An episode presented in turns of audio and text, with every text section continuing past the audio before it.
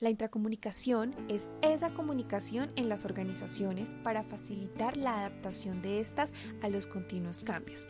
Es la que permite que las empresas se adecúen con mayor facilidad a su entorno y también al contexto tecnológico, económico y social. La intracomunicación permite enlazar la comunicación interna con los medios para comunicar y también es la toma de posición.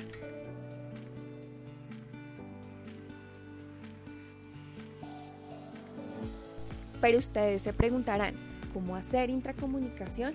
Bueno, para hacer intracomunicación debemos tener en cuenta dos aspectos. Uno, el diseño de una estrategia y dos, la aplicación de esa estrategia.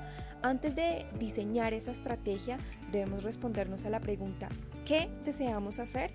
Y por eso nosotros tenemos nueve pasos para hacer ese diseño de esa estrategia. 1. Debemos situar el problema en un sistema de información, de tal manera que podamos contar con información del problema que se va a afrontar y sobre la realidad en la que se pretende actuar. 2. Fijar objetivos según la visión compartida del proyecto. 3. Definir el problema. 4. Identificar los procesos que rigen la situación a la que nos enfrentamos. 5. Elaborar la hipótesis 6. Análisis de enfoques estratégicos disponibles. 7. Concretar y valorar los medios disponibles. 8. Proceder a la elaboración de la estrategia. Y 9. Dibujar el diagrama del sistema. Cuando ya tenemos diseñada nuestra estrategia y vamos a aplicarla, debemos tener en cuenta también unos pasos.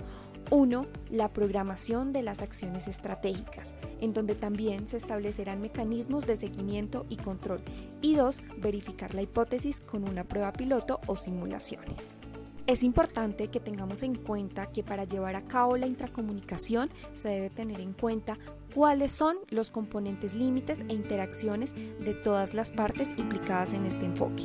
Ya con esto, cada organización podrá establecer su propio itinerario por la intracomunicación y adaptarlo a su particular problema de comunicación interna.